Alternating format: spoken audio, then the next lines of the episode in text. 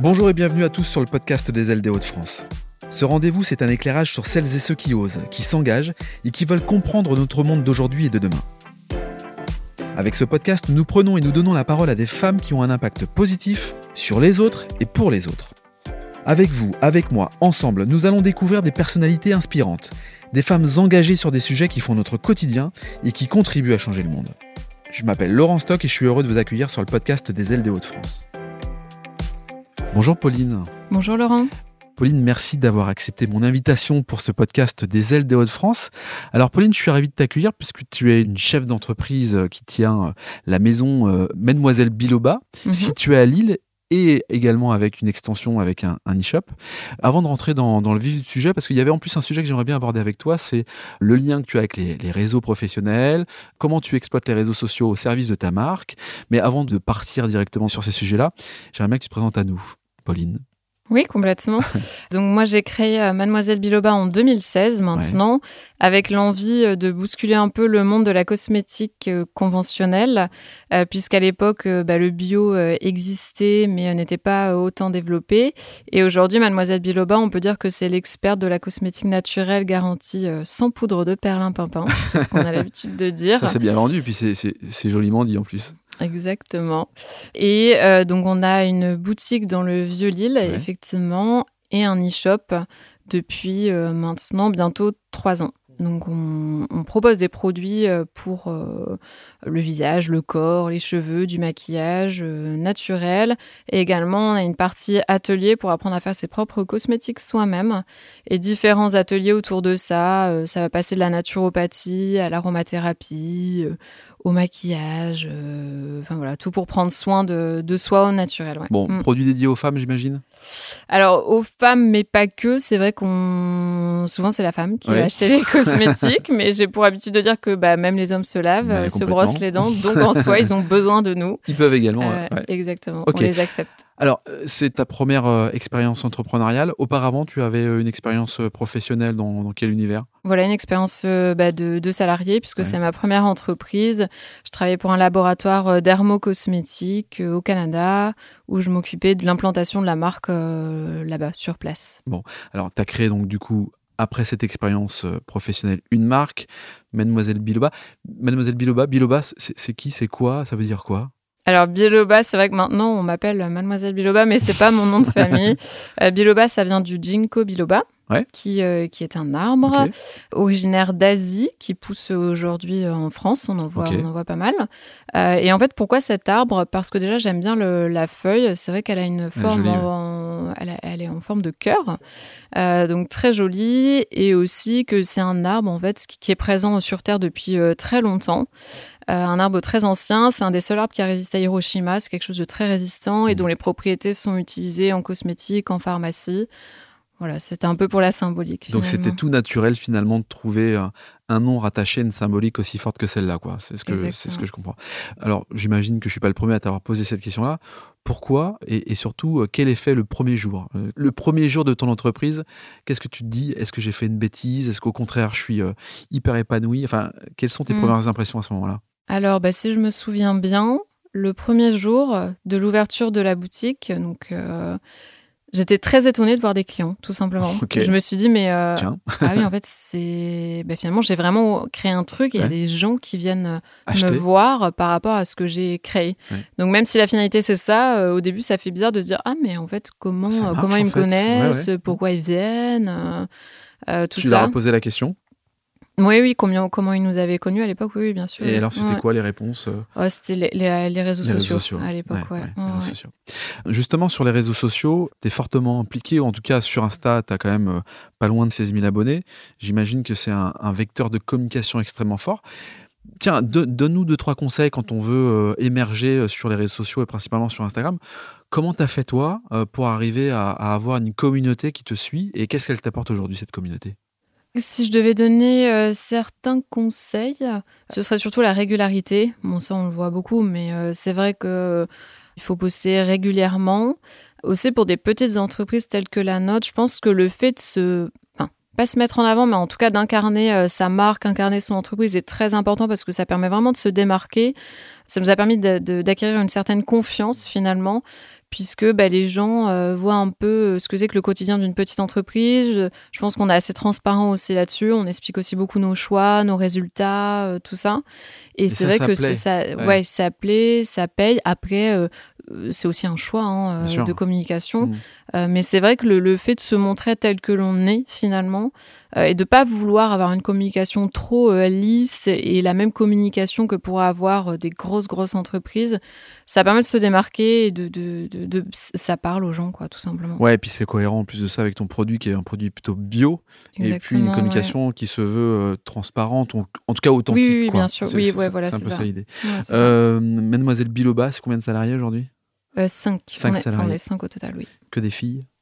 Non, puisqu'il y a mon mari qui est mon associé aussi. Ok, donc une entreprise familiale. Mais c'est le seul homme. entreprise familiale, quoi. On peut dire ça comme ça. Euh, il y a une question qui me démange. Euh, euh, qu'est-ce que ça fait de travailler avec son mari? Enfin, au quotidien, c'est un rapport différent euh, Qu'est-ce que ça fait? Euh, ben, Il y a des, comme tout, il y a des bons et des moins bons côtés finalement. Disons qu'il faut un peu faire la part des choses et réussir à cloisonner vie privée, vie professionnelle, ce qui n'est pas, franchement pas simple. Euh, on a toujours tendance à ramener le travail à la maison et puis à traiter les problèmes aussi à la maison. Après, au niveau de, des avantages, bah, c'est qu'on se connaît bien, donc euh, ça peut être facile. Euh, savoir comment on va réagir l'un et l'autre, quoi. Voilà, c'est ça, c'est ça. Après, il faut réussir vraiment à faire la, la part des choses. Et oui, tout simplement, faire la part des choses. Bon, belle expérience en tout cas. Quand on est entrepreneur, souvent on dit qu'on euh, on doit être entouré, on, doit intégrer des, réseaux, ça, ça, ça, peut faciliter les choses. Euh, quand on est dans un commerce avec une extension, un e-shop, quels sont les types de réseaux que tu fréquentes et qu'est-ce qu'ils t'apportent si tu en fréquentes? Alors j'en ai fréquenté euh, différents à différents stades de mon entreprise, c'est-à-dire avant la création, au moment de la création. Euh, c'est vrai que, euh, enfin moi en tout cas, j'étais dans une ruche d'entreprise mmh. au moment où j'ai créé et ça m'a énormément aidé. Ça m'a ouvert beaucoup de portes, tout simplement. Ça m'a permis d'avoir un prêt bancaire, de m'accompagner vraiment à la création. Donc ça, c'était vraiment top à l'époque. C'était quelle ruche? C'était la ruche d'entreprise de Lille-et-Lem. Ok qui, qui, existe toujours. hein, le fonctionnement est différent, mais ça existe toujours. Donc ça, ça m'a beaucoup aidé. Et après, j'ai pas mal fréquenté le réseau Alliance aussi, à l'époque où on souhaitait euh, développer notre offre B2B, euh, notamment au niveau de nos ateliers. C'est vrai qu'avec le Covid, ça n'a pas été simple, puisqu'il y a eu pas mal de rencontres en visio et que... Euh, euh, bah, bon, voilà, moi je, préfère les rencontres physiques que les rencontres en visio. À un moment donné, être derrière son ordinateur toute la journée, c'est ouais, ça marche pas. Pas ça très pratique. Et c'est vrai qu'on avait fait des réunions en visio, mais voilà, c'était trop compliqué. Euh, voilà, aujourd'hui, je suis chez les Ch'tis Commerçants, qui est un réseau de très local, quoi. Euh, qui est, bah, le, vu son nom, oui, c'est très très local, mais c'est des, c'est les e-commerçants euh, du Nord, mais avec des très gros euh, sites internet. Ah oui, c'est les e-commerçants. D'accord, je pensais que c'était un réseau local de, de, quartier, quoi. Non, non, c'est un réseau. Non, non, c'est, un réseau de e-commerçants. En fait, il y a un petit jeu de mots dedans. j'imagine bien. Avec les, les, les, gros gros. Les grosses majors de, de, la région. Voilà, c'est ça. Les gros sites internet, Moto Blues, Pomme Poire. ouais, ok. Euh, voilà, donc ça c'est un réseau qui est hyper intéressant mmh. quand on veut euh, développer, bah, son, e-commerce avec des personnes vraiment très très inspirantes euh, ici. Et puis après il y a les réseaux classiques que tu fréquentes peut-être pas trop. Il y a des réseaux souvent de, femmes parfois, des réseaux mixtes. Ça tu fréquentes pas forcément. non. non. Mais pour, pour, pour, quelle raison? Enfin, il y a une raison particulière ou pas? Bon, déjà, moi, je suis grosse consommatrice de podcasts sur l'entrepreneuriat et je trouve pas mal d'inspiration euh, là-dessus. Euh, j'ai peut-être un peu moins le temps d'aller euh, dans les réseaux et c'est vrai que c'est, les rencontres se sont un peu étiolées avec le Covid. Et aussi, j'ai remarqué que dans les réseaux, il y avait quand même des réseaux qui étaient parfois très masculins, parfois un peu trop masculins. Et c'est vrai que je m'y retrouvais pas forcément là-dedans. Et d'autres réseaux un peu peut-être trop féminins, à l'inverse. Euh, et c'est vrai que ça c'est un peu euh, scindé finalement. Et, euh, et voilà, c'est pour ça que par exemple, je me retrouve chez les ch'tis commerçants parce qu'on c'est un mix. Et puis voilà, on n'est pas là juste parce qu'on est une femme ou parce qu'on a un homme. Ouais, juste là parce, qu'on est entrepreneur. Un axe business et entrepreneur. Oui, voilà, c'est ça, ça, Alors, tu es une commerçante de quartier avec un e-shop, mais tu subis quand même de plein fouet, j'imagine, le Covid, la guerre en Ukraine, l'euro-Covid actuellement, peut-être parfois des travaux de circulation, bref, j'en passe des meilleurs. Euh, comment on garde la confiance quand même quand on est commerçant aujourd'hui? Ben, c'est vrai qu'il y a beaucoup de choses qui nous ont impacté et c'était pas, franchement, je, vais être honnête, hein, c'est un peu les montagnes russes ben et puis un coup euh, on se dit qu'on a une super bonne idée, l'autre coup on se demande pourquoi on s'est lancé là-dedans. Donc il faut, c'est vrai, garder beaucoup confiance à la fois en soi mais à la fois en son projet, son idée et sa vision.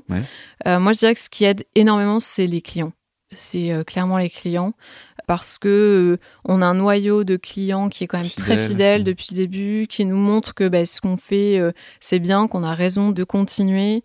Et les réseaux sociaux aussi, ça joue beaucoup parce que finalement les personnes peuvent communiquer avec nous de manière directe. Ouais, puis prolonger l'expérience en fait. Voilà, c'est ça, c'est ça. Et on a tellement de retours positifs, d'avis sur notre site, d'avis mm. Google. Donc c'est vrai que bah, ça, ça, fait plaisir et on se dit que finalement on n'existe pas pour rien, quoi. Est-ce que quand tu as créé euh, Mademoiselle Biloba, justement, c'est pour trouver cette sensation de la relation avec le client euh, qui te dit des choses? Est-ce que c'est ça le déclencheur qui fait que tu crées ta boîte ou pas? Euh, Non, pas nécessairement. Non. c'est quoi les déclencheurs Non, les déclencheurs, c'est je pense comme beaucoup d'entrepreneurs, c'est vraiment cette volonté de construire un projet qui me correspond pleinement, de travailler pour quelque chose qui a du sens, euh, il y a aussi beaucoup euh, un besoin de créativité qui est quand même très d'exprimer voilà d'exprimer ma créativité. C'est vrai que moi j'ai une, formation scientifique à la base je suis ingénieur euh, et c'est vrai qu'on peut vite être mis dans des cases mm. Et moi j'ai toujours eu ce besoin de créativité j'ai travaillé dans des postes commerciaux et marketing et c'est vrai que je y a des enfin je suis quelqu'un qui a besoin de d'inventer d'inventer de gérer plusieurs choses de pas être mis dans une case aussi par exemple, les réseaux sociaux, moi, j'y connaissais rien. Aujourd'hui, ça m'éclate vraiment de créer des choses euh, là-dessus. Voilà, j'ai appris et j'ai un besoin aussi d'apprentissage qui est quand même très grand. Euh, et je m'ennuie très vite aussi. Donc, si j'apprends pas tous les jours et que je crée pas tous les jours, je, vais être euh, frustrée. Et pour le coup, l'entrepreneuriat, ça répond à ça. Tu me tends une perche là exceptionnelle. Dans ce cas-là, toi qui aimes créer, projette-nous un petit peu sur tes rêves et ta vision. C'est quoi tes alors moi, ma vision, euh, ce serait de développer euh, ben, mon site internet euh, parce que le e-commerce c'est un domaine que vraiment que j'adore, qui me passionne, mm. pour lequel bah, j'ai encore tout à tout à découvrir. Mais voilà, j'aimerais développer ça, me positionner vraiment en tant qu'experte de la mm. cosmétique mm. naturelle en France. En France. Déjà, ce serait pas mal. après, j'aimerais ouvrir d'autres boutiques aussi si toutefois le marché s'y porte et si la situation économique se, rétablit. Et aussi, mon, grand rêve, ce serait d'ouvrir mon propre spa un jour. Ah, très bien. Euh, voilà, pour me faire masser euh, tous les jours. non, parce que c'est un domaine qui, qui, voilà, qui m'intéresse, euh, m'intéresse beaucoup. Et comme j'ai vécu à l'étranger, j'aimerais pourquoi pas un jour retourner vivre à l'étranger et développer peut-être mon entreprise à l'étranger. Ça en fait des rêves, mais en, fait, en même temps, hyper accessible ce que tu dis là avec la motivation qui te, que tu incarnes, ça me paraît, ça me mm. paraît accessible.